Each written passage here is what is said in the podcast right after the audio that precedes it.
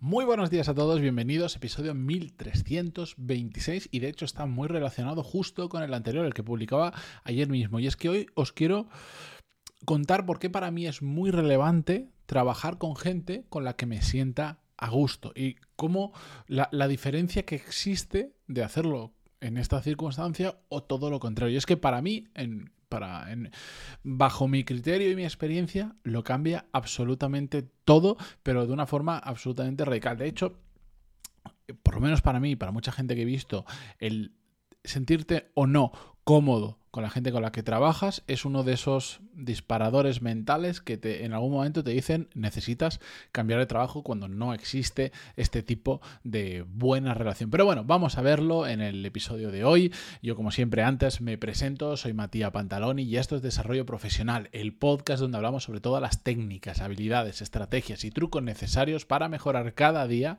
en nuestro trabajo. Y antes de, empezar, eh, de ir a al cuerpo del programa, dejarme que os recuerde el patrocinador de esta semana, que se trata de Niki, un software que mejora la experiencia y facilita el trabajo a todos los colaboradores de una empresa y para ello lo que hacen es cubrir todo el ciclo de vida del... Me hace gracia porque yo hago gestos en, en la mesa como si me estuvieseis viendo las manos, para cubrir todo el ciclo de vida de un colaborador, desde el proceso de selección, el onboarding, la gestión de toda la documentación que ocurre a lo, largo del ciclo de vida de un trabajador. El primer contrato que firmas, todas las nóminas, la carta de baja por el papel de baja por paternidad, como me pasa a mí ahora. Bueno, mil cosas, eh, formación, comunicación interna, evaluación de desempeño todo se puede hacer casi desde eh, Nikes y es una maravilla. Básicamente lo que te ayuda es eh, a darte las herramientas que necesitas para gestionar personas, hasta de controlar el tiempo que estás trabajando, que por ley ya sabes que en España es obligatorio.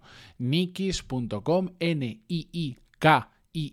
S.com y ahí tenés toda la información. Y ahora sí, vamos con el Vamos con el episodio en sí. Me he hecho algunas notas, de hecho, eh, los que me veis en vídeo veréis que de vez en cuando voy mirando hacia abajo y no es porque, porque le tenga miedo a la cámara, básicamente es porque la pantalla la tengo justo debajo de la cámara y es que en este episodio me he puesto unas cuantas notas porque no me quiero saltar ningún punto. La cuestión es que eh, yo desde hace ya muchos años, siempre que Siempre que he ido a buscar trabajo o he ido a meterme en el enésimo proyecto, le he dado mucha importancia a este tema, al de, a este aspecto de sentirme realmente a gusto con las personas con las que realmente, si lo piensas fríamente, mm, vas a pasar miles de horas en los próximos años. Eso hace un poco ponerlo en perspectiva porque a veces pues lo, lo, obviamos, pero realmente es que vas a estar con esa gente interactuando todos los días, hablando, comentando, trabajando, peleándote, eh, riéndote, abrazándote, de todas las circunstancias, mucho tiempo durante los próximos años. Em, y esto realmente yo lo aprendí porque ya he trabajado en otras situaciones donde he estado con gente con la que no me sentía cómoda.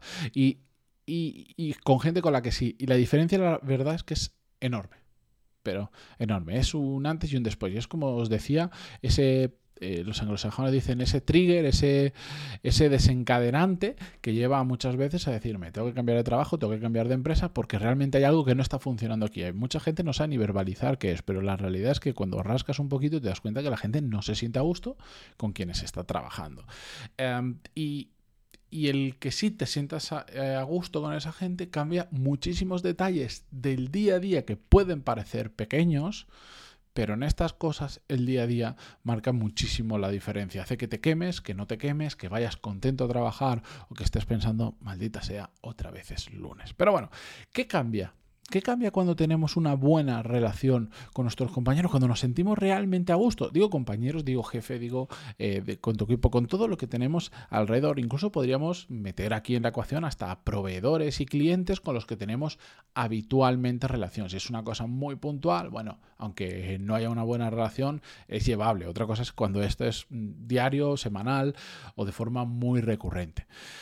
Lo primero para mí que cambia es cómo te comunicas con esa gente, la fluidez, la transparencia, la honestidad e incluso la cantidad de comunicación, la, la, frecuencia con la que lo haces cambia muchísimo cuando te sientes a gusto con la gente. Es muy difícil ser honesto, es muy difícil ser transparente, es muy difícil ser tú cuando no tienes confianza con esa persona y solo puedes tener confianza si realmente te sientes a gusto. Estás con esa persona al lado y casi es como, mm, no necesariamente un amigo, pero alguien con, quien, con quien puedes confiar, con, con, quien puedes ser absolutamente tú. Y por lo tanto, a la hora de comunicarte, dejas muchas tonterías de lado, dices lo que crees que tienes que decir y lo haces de una forma transparente y honesta. Yo, ya lo sabéis en el podcast, he sido muy insistente siempre de que una de las grandes herramientas que no utilizamos para resolver un montón de situaciones es la honestidad.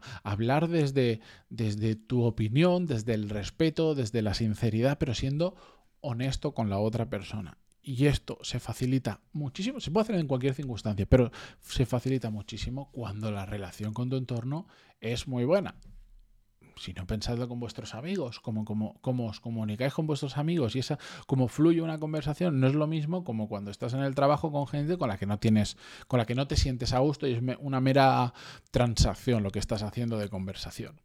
¿Qué más cosas cambian? Por supuesto, y también está relacionado con esto, de hecho todos los puntos están muy relacionados, el cómo das y cómo recibes feedback si no hay una muy buena relación, si no te sientes a gusto con la otra persona, es difícil dar feedback. Se puede dar y hay una serie de pautas. De hecho, en mi programa Core Skills, del que, a partir de mañana os voy a contar algunas novedades, em, tanto en la newsletter como en el episodio de mañana, ambos salen mañana, em, os voy a contar qué vamos a hacer en octubre con detalles, eh, pero es muy difícil dar feedback cuando no te sientes a gusto con la otra persona. Se puede, pero es más difícil. Y como pasaba con el punto anterior, también tiendes a hacerlo más cuando te sientes a gusto con la persona, porque te sientes más libre de poder dárselo.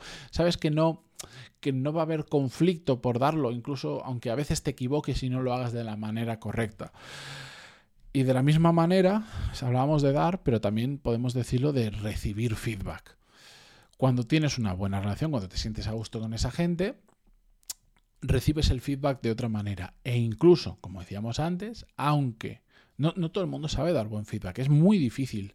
O sea, es muy fácil, pero a la vez en la, en la práctica muchas veces nos olvidamos y damos feedback de mala manera simplemente porque no seguimos los cuatro puntos que hay que tener en cuenta. Entonces todos nos podemos equivocar y siempre hay alguien que nos puede dar un feedback con muy buena intención, pero de muy malas maneras. Y eso se recibe muy diferente cuando tú te sientes a gusto con la otra persona, que cuando lo percibes casi como un completamente desconocido. Y si no, pensarlo, pensar en vuestro entorno, si os lo dice vuestro mejor amigo, vuestra pareja y tal, es muy diferente a si os lo dice un completo desconocido. Porque sabes que las intenciones probablemente que hay detrás son buenas, porque lo conoces y porque te sientes a gusto, porque le puedes decir, mira, ¿qué me estás contando? ¿Por qué me lo dices así? Porque tienes esa confianza para hacerlo. Otra cosa que cambia mucho cuando cuando realmente eh, hay una buena relación, es que puedes ser tú. Y esto para mí, por ejemplo, es muy, muy, muy, muy importante, aunque lo haya puesto en tercer punto, es muy importante.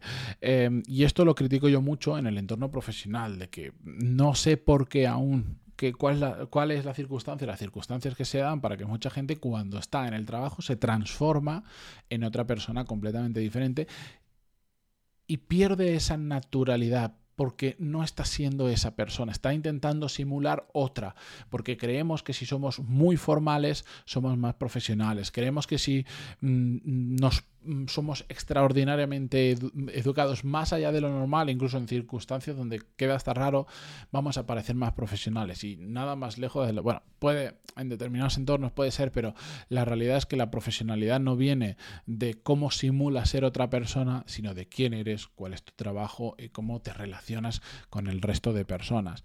Em, se nota mucho cuando la gente lo hace em, y para mí es una lástima porque que me da la sensación que esa gente tampoco jamás se va a sentir 100% cómoda en su trabajo porque al final está simulando un papel, está simulando ser alguien que no es, o está simulando ser su versión súper amable y súper formal de sí mismo.